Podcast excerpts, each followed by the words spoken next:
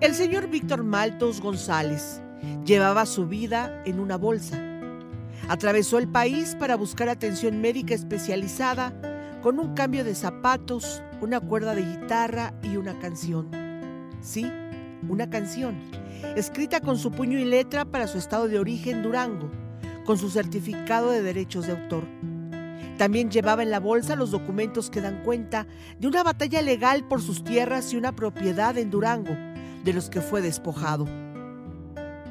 Y una carta dirigida al presidente López Obrador para solicitar su ayuda en esta cruzada que enfrenta a sus 73 años de edad. Pero el sábado 10 de febrero, el señor Maltos olvidó o alguien le robó la bolsa con su vida y la abandonó en el paradero Indios Verdes de la Ciudad de México, en una banca donde se esperan los camiones que van a Zumpango, Estado de México. Ahí fue encontrada por la señora Anita García, quien le encargó a esta reportera la búsqueda del dueño de los mocasines y la canción de Durango. Según se desprende de los documentos en su bolsa, que prácticamente forman un expediente médico, el señor Maltos viajó de Tabasco a la Ciudad de México hace unos cuantos días. Y en la ciudad se atendió en el Hospital General Eduardo Lisiaga por problemas respiratorios y oftalmológicos. Y aquí mismo en el Hospital General, desgraciadamente, pues no, no hay información sobre dónde pueda estar. Los números telefónicos a los que ya llamamos, que vienen en los documentos en esta bolsa de plástico, en ninguno, en ninguno nos responden. Tiene una cita para el mes de marzo, tiene su carnet, pero no, no, no hay ningún rastro de él.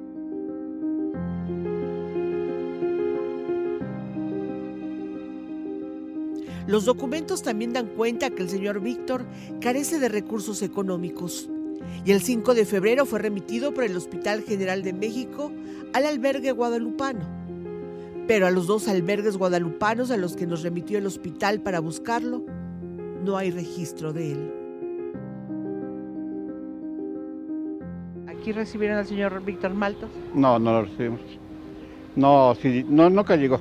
Aquí no tenemos adultos, son puros este, niños y en el hospital saben, saben que aquí es puro, puro niño, no tendría por qué haberlo mandado. Entonces no, ni idea. Estamos llegando al albergue guadalupano, aquí en la colonia Doctores. Dice IMSS, es una fachada blanca. Supuestamente aquí fue enviado el señor Víctor Maltos.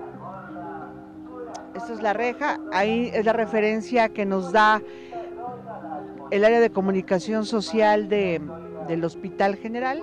El albergue pertenece al, al completamente al IMSS. Entonces es, es algo remoto que manden a una persona del Hospital General. Para recibir a una persona aquí todo es con documentación del IMSS.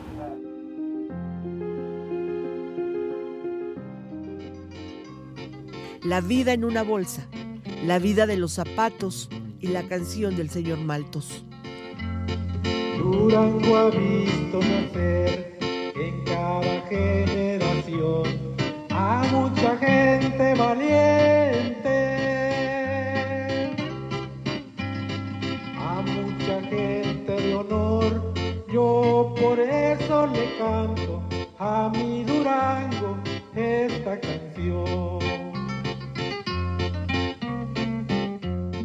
Pues vamos a seguir buscando al señor Víctor Maltos González. Usted lo conoce, le suena el nombre, le parece conocerlo.